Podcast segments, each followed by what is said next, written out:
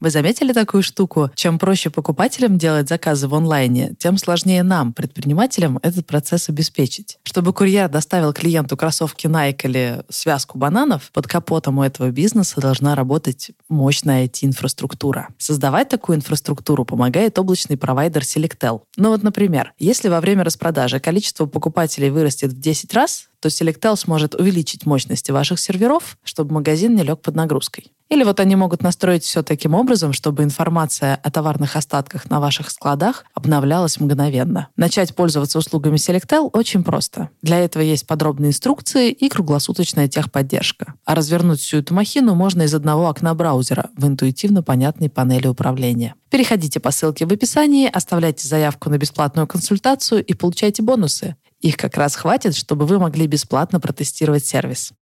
Привет! Это подкаст «Бизнес. Роботы. Мечты». Здесь мы говорим о том, как построить бизнес, который приносит много денег и удовольствия. Ну или хотя бы что-то одно.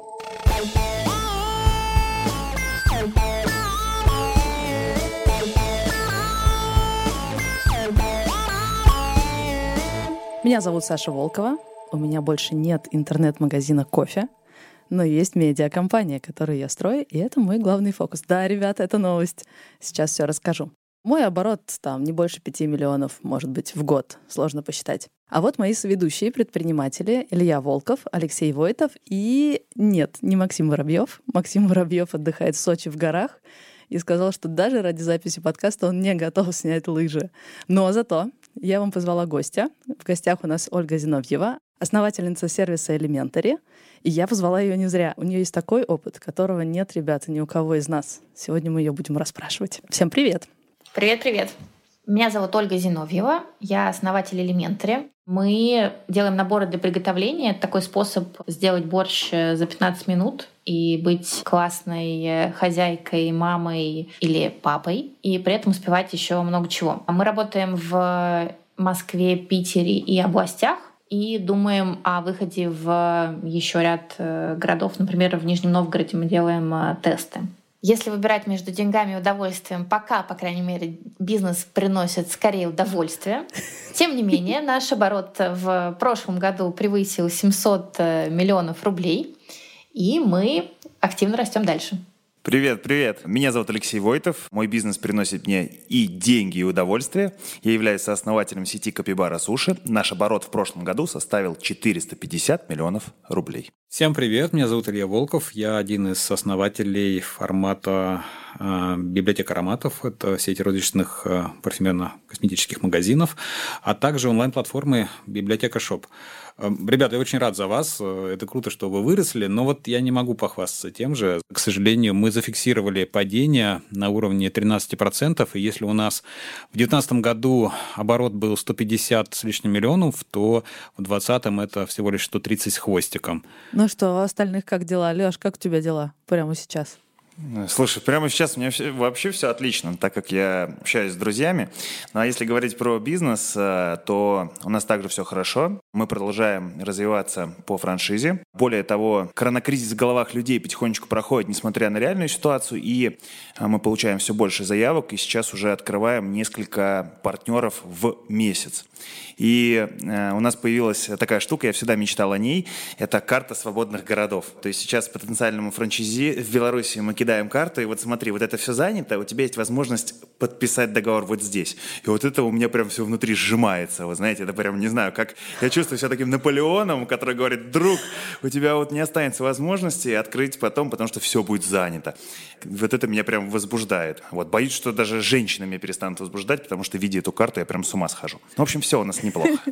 Так, а у меня незаметно случился переломный момент. Я отдала Никите все ключи, явки, пароли от э, нашего кофейного бизнеса. Сейчас полностью занимается им он и, соответственно, всю прибыль тоже забирает он. И я уже даже вижу, что он подключил себе сотрудницу Розану, нашу бывшую бариста.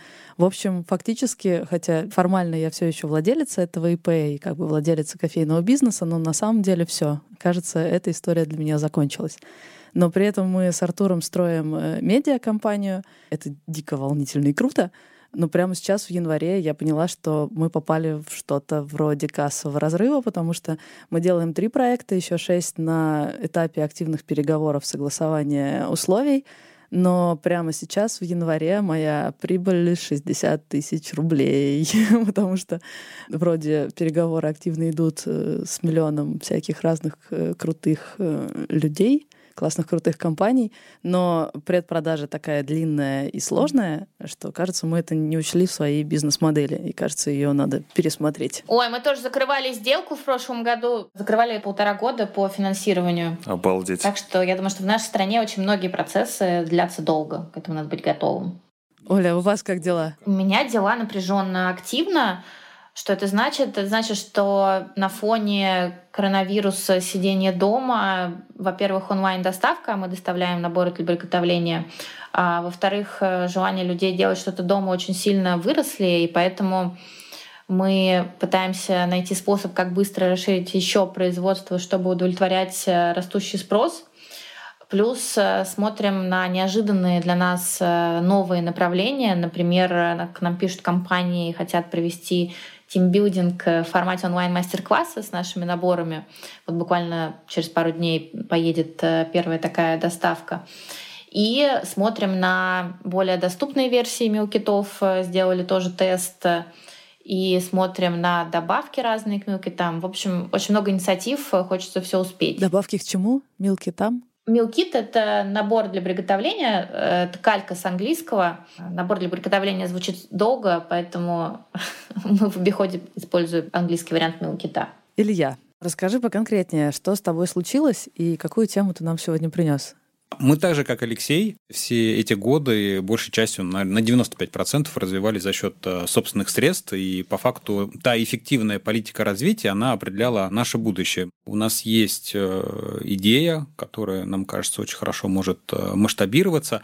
Да, мы можем ее развивать самостоятельно, но я в то же время понимаю, что на это развитие уйдет намного больше времени, кратно больше.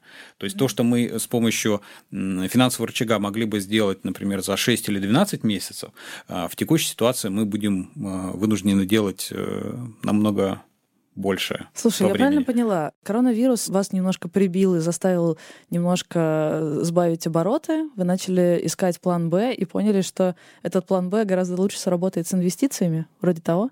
Конечно, потому что мне кажется, что есть сейчас определенная ниша на рынке, которая не занята, мы можем в ней очень хорошо под себя определенный кусочек забрать, и это нужно делать быстро. И вы со своей идеей пошли к инвесторам, так? Да, мы перепробовали разные гипотезы, общались, вот говорили, у нас есть там товарная история, а, у нас есть цифровая история, у нас есть история на стыке, смотрели на их реакцию, а, говорили, какая сумма первоначальных инвестиций нам нужна. Конечно, инвесторы начинали с нами торговаться, они говорили, а давайте мы а, за ту же самую долю дадим вам в пять раз меньше денег. Но поскольку все-таки у нас, как у предпринимателей, я думаю, что Ольга здесь понимает, есть определенные амбиции и желание, скажем так, сделать такую модель на рынке, которая которая поменяет э, привычный ход вещей, э, модель поведения человека. Даже так? Хочется это сделать э, собственными силами, и здесь не хочется уступать, потому что ты понимаешь, что если сейчас продешевишь, то потом будешь об этом жалеть многократно. И мы какие-то переговоры ставили на стоп до лучших показателей traction а. А что такое traction? Трекшн — это как быстро растут показатели бизнеса. Это, конечно, исключительно мой опыт, и я вообще не претендую на правильность, но если посмотреть назад, то мне кажется, что я, в принципе, старалась идти к инвесторам скорее раньше, чем позже, но для того, чтобы проект э, взлетал быстрее, нужно было идти еще раньше. Я думаю, что это сэкономило бы нам какое-то количество времени, когда мы что-то пытались сделать очень небольшими ресурсами и сильно ускорило бы проверку гипотез. Вообще, чем дальше, тем больше. Мне кажется, что на рынке сейчас э, в новых нишах и новых проектах э, все сводится к тому, как быстро та или иная команда умеет э, проверять гипотезы, а это сводится к ресурсам и умению их организовать. Поэтому если вы бежите не одни, а бегут еще кто-то рядом, какие-то команды, то я бы торопилась. Да, да, здесь, э, конечно, понятна история, что на каждый пирожок есть еще желающие, и вопрос, кто будет первым. Представь, если бы я была инвестором, ты пришел рассказать мне свою идею, да. очень коротко в двух словах. Ты приходишь со своей основной гипотезой. Какая она была? Первоначально мы говорили, вот смотрите, есть э, такие классные компании, как Dollar Shave Club, Harris. Это ребята, которые производили бритвенные станки и продукты по уходу за собой для мужчин. В итоге они очень сильно задизраптили, перевернули рынок. Они начали отъедать долю таких монстров, как Gillette они говорили, ребята, зачем вам платить за бритвенный станок 20 э, долларов? Зачем вам иметь на бритве 5 э, лезвий, плавающую головку, фонарик, что-то там вибрирующее, когда ваш дедушка отлично брился а, простой бритвой с одним лезвием и, несмотря на это, выглядел отлично. Поэтому мы вам предлагаем простую бритву, которая будет стоить там полтора доллара в месяц. Мы вам ее доставим от двери до двери, и как бы вы будете кайфовать, вы будете красавцами. Просто инвестор был бородатый, видимо не оценил. Э, да, бородатый, лысый, неважно, но эта тема прям очень классная. Они поменяли паттерн поведения у мужчин-пользователей, любителей станков. И компания Dollar Shave Club была куплена, по-моему, Unilever ни много ни мало за, за миллиард долларов. А ты что хочешь поменять? Мы то же самое думали. Вот у нас есть там парфюмерно-косметическая продукция. Она простая, понятная, доступная. Мы можем что-то похожее в поведении человека поменять. И мы перепробовали разные комбинации, и пробные наборы, и сеты, и дегустационные мастер-классы. Но, к сожалению, мы не получили нужные показатели масштабируемости. И мы поняли, что нужно, скажем так, не так сильно завязываться на парфюмерном продукте, потому что рынок сам по себе не супер гибкий. Люди в нем все-таки больше доверяют старым моделям поведения, нужно делать что-то другое. В общем, мы находимся в состоянии пивота. В каком-то смысле это как, знаете, вот команда Netflix, которая сначала продавала на прокат DVD, э, а потом они стали стриминговым э, сервисом. Да. И вот здесь даже интересно тоже услышать опыт Оли, потому что, как я понимаю, у нее тоже было несколько переходов, изменений бизнес-моделей. Оля видела, что-то растет недостаточно медленно, что-то, может быть, вообще не росло.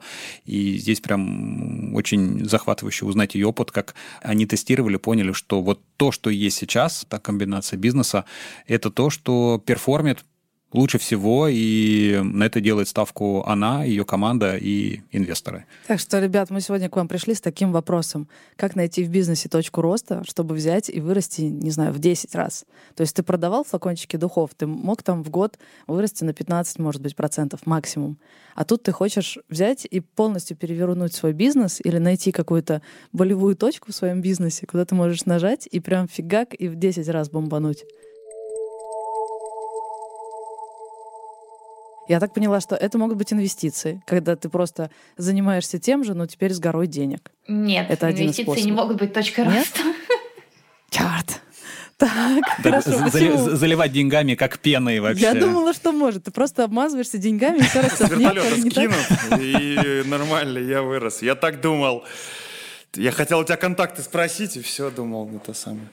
А, все получится. Нет, точка роста должна быть э, внутри бизнеса. Это, мне кажется, какая-то ниша, где есть э, более привлекательные условия, благодаря которым э, можно расти сильно быстрее, чем э, ну, какой-то средний темп по рынку. Мне кажется, что точкой роста является все то, что подразумевает рост быстрее рынка. Мне кажется, что на рынке, который, условно, не знаю, онлайн-еда, точка роста — это что-то, что дает тебе расти быстрее, там, чем 30-40% в год, который растет рынок.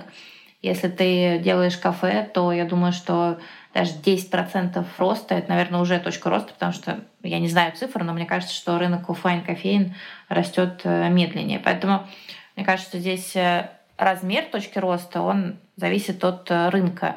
А по сути это ваша способность увидеть какую-то комбинацию факторов, либо это какая-то незанятая еще ниша, либо это какой-то способ снизить себестоимость, либо это какой-то способ найти новый канал. Это все, э, мне кажется, точка роста. Из каких-то простых примеров для нас э, в 2020 году, например, когда объявили карантин, мы поняли, что люди пошли скупать гречку. Да. Ну и нам было жалко людей, потому что, ну, они пошли скупать гречку, и оказаться через полгода с э, шкафом, забитым 20 килограммами гречки, ну, это достаточно грустно. А да. я съел ее. Купил О, и съел. Ну вот видишь, ты прошел этот путь поедания гречки.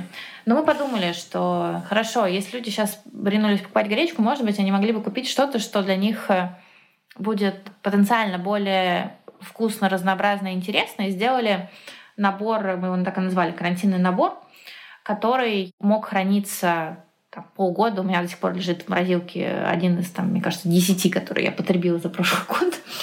И он содержит в себе блюда, которые можно достать в любой момент в течение этих там, 6 месяцев и э, приготовить их за 10 минут на глазах удивленной публики.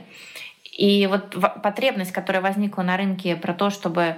Зачем люди скупали гречку? Они просто хотели, мне кажется, сохранить какое-то спокойствие и загасить э, свою панику тем, что вот ты приходишь, у тебя там есть э, набор еды, который спасет в сложный момент. Не дай бог ты заболеешь, там еще что-то произойдет, опять объявят весь локдаун. Вот у тебя есть что-то, за что ты держишься, тебе спокойнее. Гречка была просто понятным всем а, вариантом, и мы предложили что-то, что встало рядом. Соответственно, мы продали ну, достаточно много тысяч этих э, наборов, хотя продукт разработали буквально за, мне кажется, неделю или полторы – и это был совершенно для нас нетипичный продукт, потому что особенность наборов для приготовления сводится к тому, что это свежие продукты из заготовки, то есть обычно они хранятся там, не знаю, 3, 5, 7 максимум дней. А тут мы сделали что-то, что хранится 6 месяцев. То есть мы сильно поменяли много всего, что-то убрали в морозилку, что-то там еще сделали, но быстро вывели продукт на рынок, и он хорошо для нас э, сыграл. Хорошо, но это стало постоянным паттерном поведения? То есть это до сих пор хорошо продается? Нет. Вот именно. Мы, мы не рассматривали это как что-то, что должно постоянно продаваться, но это открыло для нас новый формат э, мы называем это условно добавочных продуктов, которые де-факто помогают монетизировать уже накопившиеся наши контакты с клиентами, потому что во многом этот карантинный набор купили люди, которые так у нас покупали. Например, таким же образом мы делаем э, Новый год или там специальный набор на Масленицу. Слушай, ну это какие-то фишки, это все равно, что продавать спиннеры. Мне кажется, когда речь идет о том, чтобы найти точку роста, инвестор как бы спрашивает, окей, ты сделал 10 наборов, заработал 100 рублей, а можешь сделать теперь 10 тысяч наборов и заработать в тысячу раз больше? Ты можешь это масштабировать. Так же и тут. Если ты находишь какую-то небольшую волну и оседлал ее, не знаю, на новостях сработал, на какой-то панике, на Новом году, на какой-то моде, а можешь делать то же самое 24 на 7, э, круглый год, еще 10 лет вперед. Вот в чем проблема. Ну, отлично, это точка роста более долгосрочного характера. Просто если посмотреть на PNL 2020 года, то карантинный набор был для нас прекрасной точкой роста. Если посмотреть на PNL 5 лет, а, наверное, это была маленькая точка роста. Но, опять же, это же вопрос э, перспективы, на которую ты смотришь.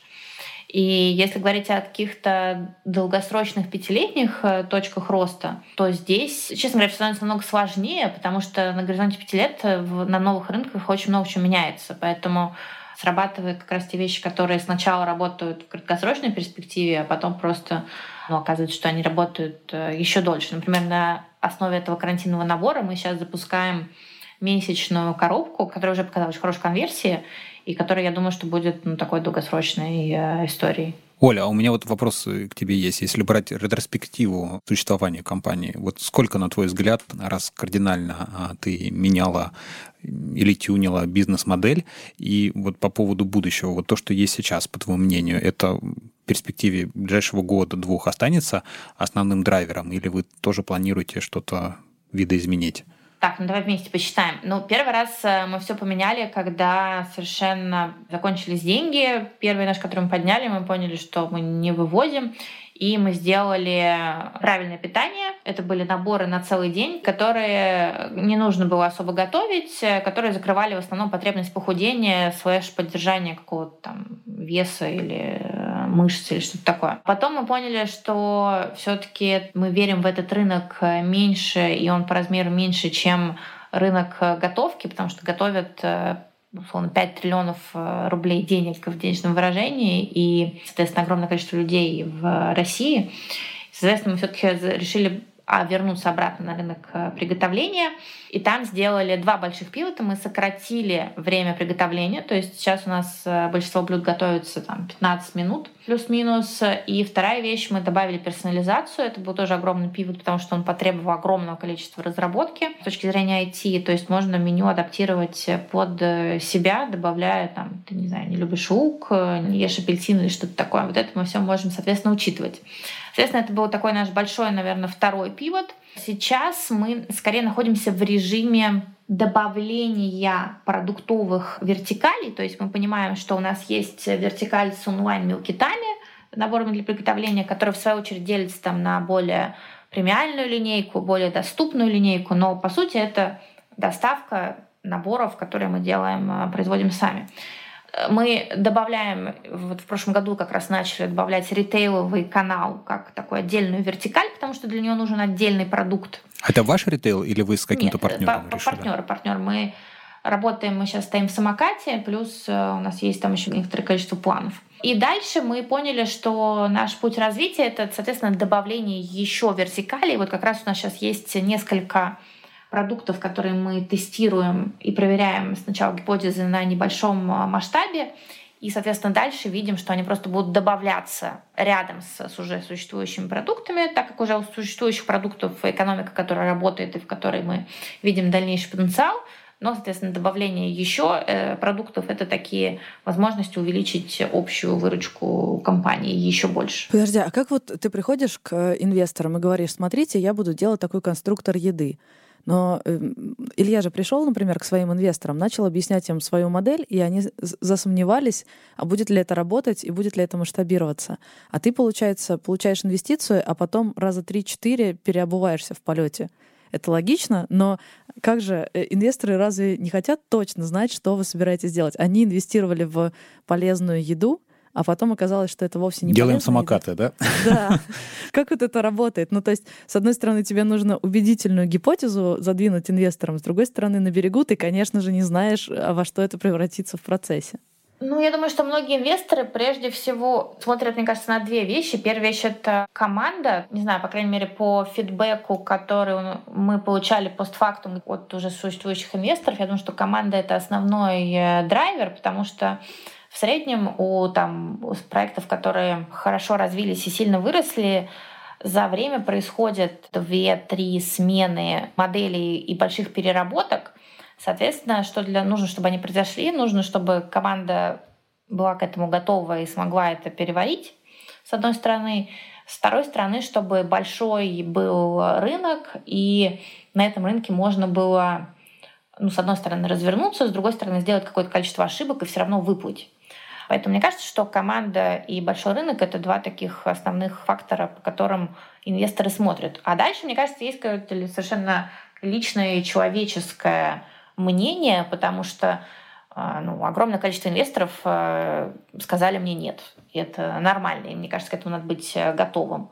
Но какое-то количество инвесторов сказали да, были обратные ситуации, когда кто-то хотел, мы не хотим. Ну, то есть должен случиться какой-то личный клик, мне кажется, на тему того, что вам все-таки вместе работать, и важно, чтобы эта работа происходила ну, в каких-то доверительных и приятных условиях. Илья, я на всякий случай уточню, а твои инвесторы сказали, тебе нет, потому что рынок недостаточно объемный, или потому что на этом рынке вы не нащупали такую модель и точку роста, чтобы, как говорит Толя, плыть быстрее рынка? У каждого инвестора свое мнение. Кто-то не верил в рынок, кто-то не верил в продукт, кто-то не верил в команду, кто-то, наоборот, верил, но недостаточно по деньгам. А мы считали, что мы стоим дороже. Поэтому пока мы не пришли к какому-то взаимопониманию, потому что, как Оля правильно сказала, венчурные инвестиции – это очень дорогие инвестиции. Если ты можешь что-то сделать без них, то подумай несколько раз и постарайся сделать без них.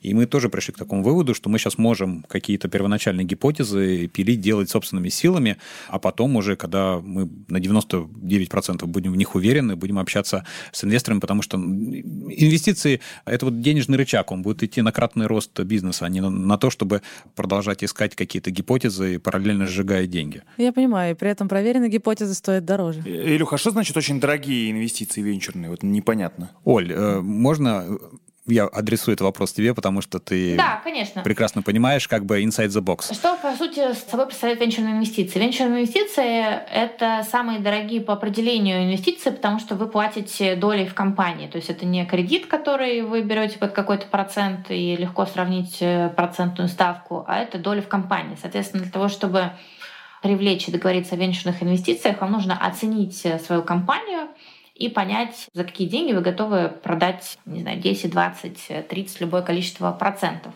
Исходя из предположения, что ваша компания будет расти, иначе непонятно, чем вы занимаетесь, венчурные инвестиции получаются дороже кредитных э, денег, потому что если вы растете с темпом роста быстрее, чем кредитная ставка, это значит, что венчурные деньги для вас по факту дороже. Но так как есть риски которые для кредитных организаций неприемлемы, ну, например, в нашем случае когда мы там начинали, там даже, не знаю, год назад, два года назад, мы не представляли собой бизнес, который может взять кредит в банке. Почему? Потому что у нас, с одной стороны, практически нет для него обеспечения, с другой стороны, так как бизнес-модель была еще не до конца проверена, доказана, не было в мире примеров того, что это работает, зарабатывает деньги, то любой банк ну, сказал бы, что это слишком рискованно, это не подходит. Я поняла, что инвесторы хотят знать, насколько крутая команда, насколько классный сам рынок и насколько ты способен грести быстрее этого рынка, найти нужное течение. Но вот мне интересен именно этот момент, как найти саму точку роста, как нащупать, чем ты на самом деле можешь зарабатывать. Я поняла, что инвестиции не являются точкой роста. Это просто некое условие, которое может помочь использовать эту точку роста. Инвестиции, мне кажется, это способ реализовать точку роста. Как найти точку роста? Мне кажется, есть стандартные процессы, стандартная методика. Вы формируете гипотезы относительно того, что может принести вам рост, оцениваете эти гипотезы, дальше их тестируете, подтверждаете или не подтверждаете когда шла на запись, думала, а что бы я предложила точкой роста для Ильи. И вот я думаю, сказать Илье, открой еще пять э, ритейловых точек. Это не точка роста, потому что, во-первых, он ограничен количеством э, классных ТЦ в городе, во-вторых, но Короче, что-то в этом не то, как, как будто э, он это не контролирует. Я, я эту уже гипотезу протестировал. Да? Я вот. открывал, смотрел, и нету кратного роста. Кратный геморрой растет, вот. я вот так скажу вам. Вот. Посоветовалась с другом, который работает в IT-компании продуктом, и он говорит, слушай, если ты сегодня потратила столько ресурсов, чтобы сделать одну чашку кофе, продать ее, заработать 10 рублей, а завтра ты тратишь в 10 раз больше ресурсов, чтобы продать в 10 раз больше э, стаканчиков кофе и получать в 10 раз больше рублей, это не совсем то, что нужно, по крайней мере, в IT-компаниях. Кратный рост не должен сопровождаться кратным геморроем. То есть точка роста хорошая, правильная, я уж не знаю, как правильно это назвать, это должна быть такая точка, куда ты нажмешь и получишь гораздо больше прибыли, но при этом меньше проблем. Тот же продукт мне сказал, что есть две стандартные механики, как придумывают точки роста. Это медиа и IT. Причем он сказал об этом так уверенно, знаете, как будто нам всем в школе объяснили, что хочешь точку роста, сделай медиа или IT-разработку. Почему именно эти два компонента? Что, ну, в чем тут логика? А потом я поняла. Смысл, кажется, в том, что если ты разработал какой-то софт, то ты можешь потом многократно его масштабировать и переиспользовать, при этом тебе не нужно разрабатывать новый софт. В случае с чашкой кофе. Совершенно верно. Ты один раз ее Конечно. приготовил, потом второй раз надо готовить. Да. И я такая думаю, так, софт, парфюмерия, софт, так, надо продать Ламоде какую-нибудь софтину, которая будет делать под пользователя кастомные шмотки, разрабатывать э, софтину будет Илья, продавать Ламоде, что-то такое. А с медиа та же штука, что если ты владеешь какой-то площадкой, где есть потребители, ты можешь скидывать туда любой месседж и бесплатно получаешь дистрибуцию, поскольку это твоя площадка, ты ей владеешь, и э, любая реклама, которую ты закидываешь на эту площадку, потенциально бесплатно приводит тебе гостей. Но я все еще плаваю, я не понимаю, например, франшиза, может быть... Прости, что я тебя прерываю, но вот, например, для самоката в прошлом году открытие 100 точек явилось самой большой точкой роста. Мне кажется, точки роста очень сильно зависят от типа бизнеса. Твой друг из IT-компании, мне кажется, смотрел с э, точки зрения IT-компании, такого какого-нибудь SaaS-провайдера, и совершенно логично с этой точки зрения рассуждал. Мой пример с самокатом в прошлом году, он касается тех бизнесов, которые растут вот как собственно, и кофейни или как э, суши растут количеством точек. Там без точек ты не можешь э, расти, и это нормально. Твоя точка роста — это как быстро э, масштабировать количество точек. Да, ну просто ребята из самоката, Оля, они нашли очень классную модель, которая откликнулась в умах людей, за 15 минут э, продукт у вас дома. Вам не нужно никуда выходить. И это очень классно, потому что ну, зачастую вы находитесь дома, и вы не знаете, что у вас будет в течение следующих 30 э, минут. А вот здесь как бы вам говорят, эй, не надо вообще ничего планировать. 15 минут, и мы доставим. Это то, что у них э, сработало, это то, что у них очень хорошо пошло на небольшом количестве дарк-сторов, и потом начался период сумасшедшей экспансии и с венчурными инвестициями. Я уверен, что после того, как Mail.ru купил львиную долю, они прямо понимают, что чем быстрее мы откроем э, Dark Store по всем районам Москвы, Подмосковья и так далее, тем ну, мы просто кратно вырастем. Все началось с модели поведения. Ну, смотри, у тебя есть разные стадии. Ты говоришь еще об одном измерении. То есть мы приходим к тому, что есть несколько условий, которые определяют, какого типа точки роста сейчас актуальны. Одно условие — это тип бизнеса для SaaS э, бизнеса B2B, для консюмерского бизнеса с точками и для консюмерского бизнеса с одной точкой будут разные точки роста. Второй тип условий — это, соответственно, на какой стадии развития находится продукт. Когда продукта нет и нужно его придумать, понятно, что точка роста — это найти то, что называется product market fit. Это факт наличия аудитории у определенного продукта. Product market fit означает, что есть достаточное количество людей, с одной стороны, и с другой стороны, это достаточное количество людей можно обслужить каким-то достаточным количеством ресурсов с точки зрения бизнеса для того, чтобы этот бизнес жил дальше, ну и, соответственно, клиенты дальше возвращались. Например, когда мы сделали мелкиты, которые готовились э, супер долго, их э, невозможно было там выбрать, и э, был очень маленький выбор или практически в отсутствие, у этого продукта был очень плохой продукт market fit, потому что было очень маленькое количество людей, которые готовы были в такой модели покупать. Соответственно, у нас не было достаточно ресурсов для того, чтобы продолжать э, бизнес. Когда мы поменяли свою модель и сделали мелкиты, которые готовятся быстрее, которые можно выбирать, которые можно адаптировать под себя, э, то продукт market fit резко увеличился, резко увеличилось количество людей, которые готовы это покупать. Соответственно, мы можем это обеспечивать ресурсами, деньгами, которые люди за это платят. И это и была ваша точка роста ну, одной из.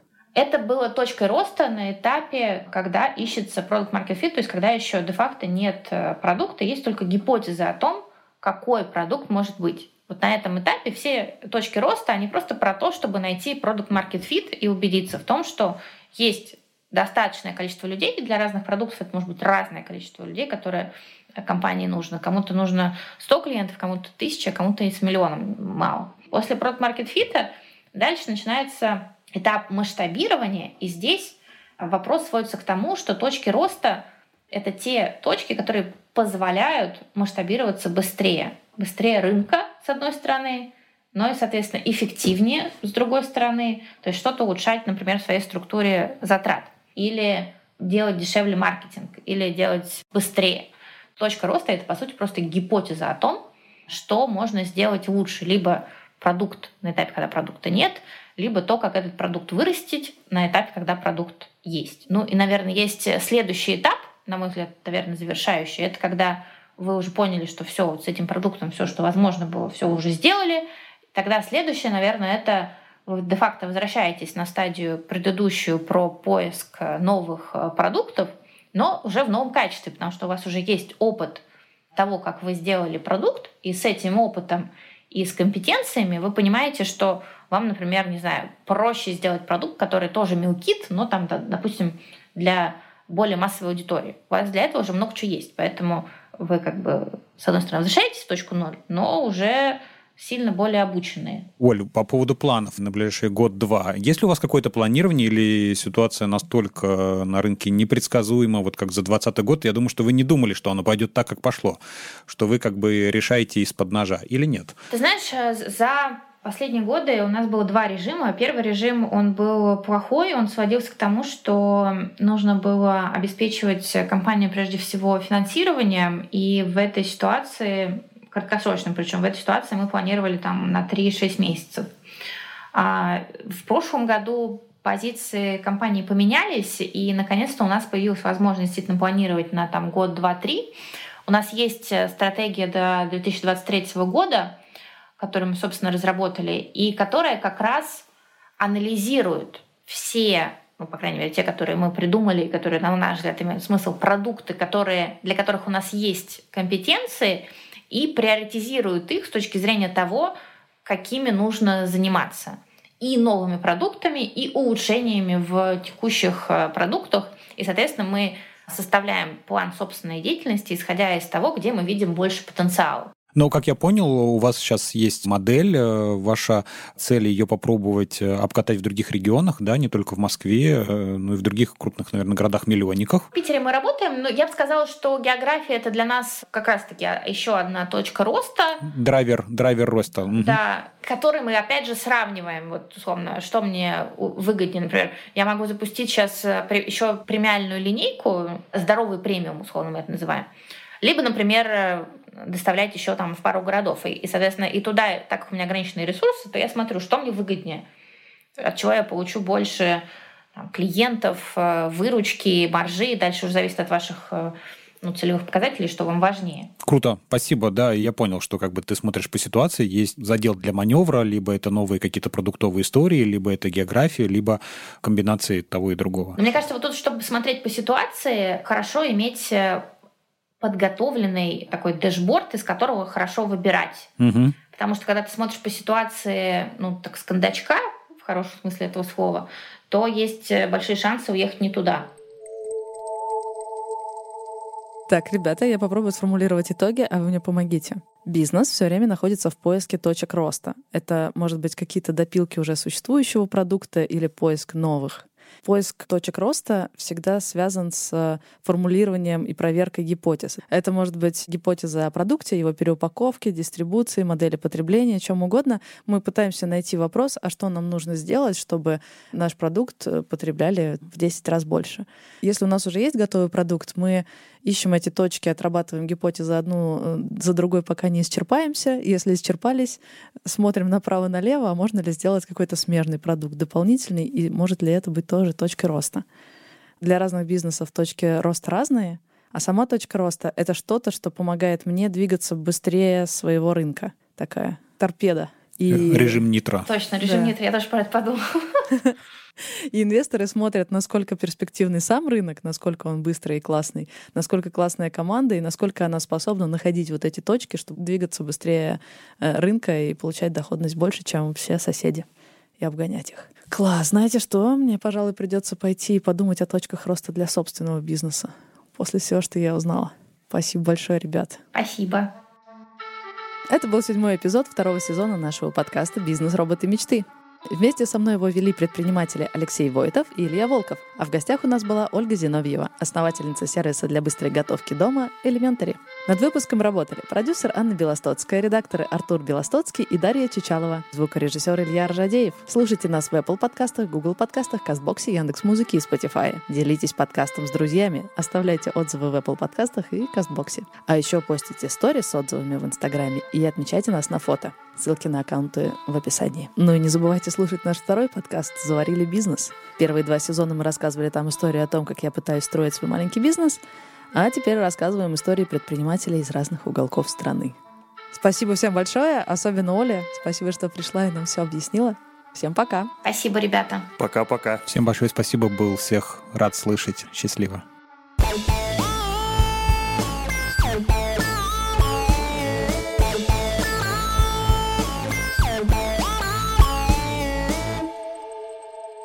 Чао-чао. Точка роста хорошая, правильная. Я уж не знаю, как правильно это назвать. Точка G. Раньше Леша продавал Виагру, чтобы ты понимала, Оля.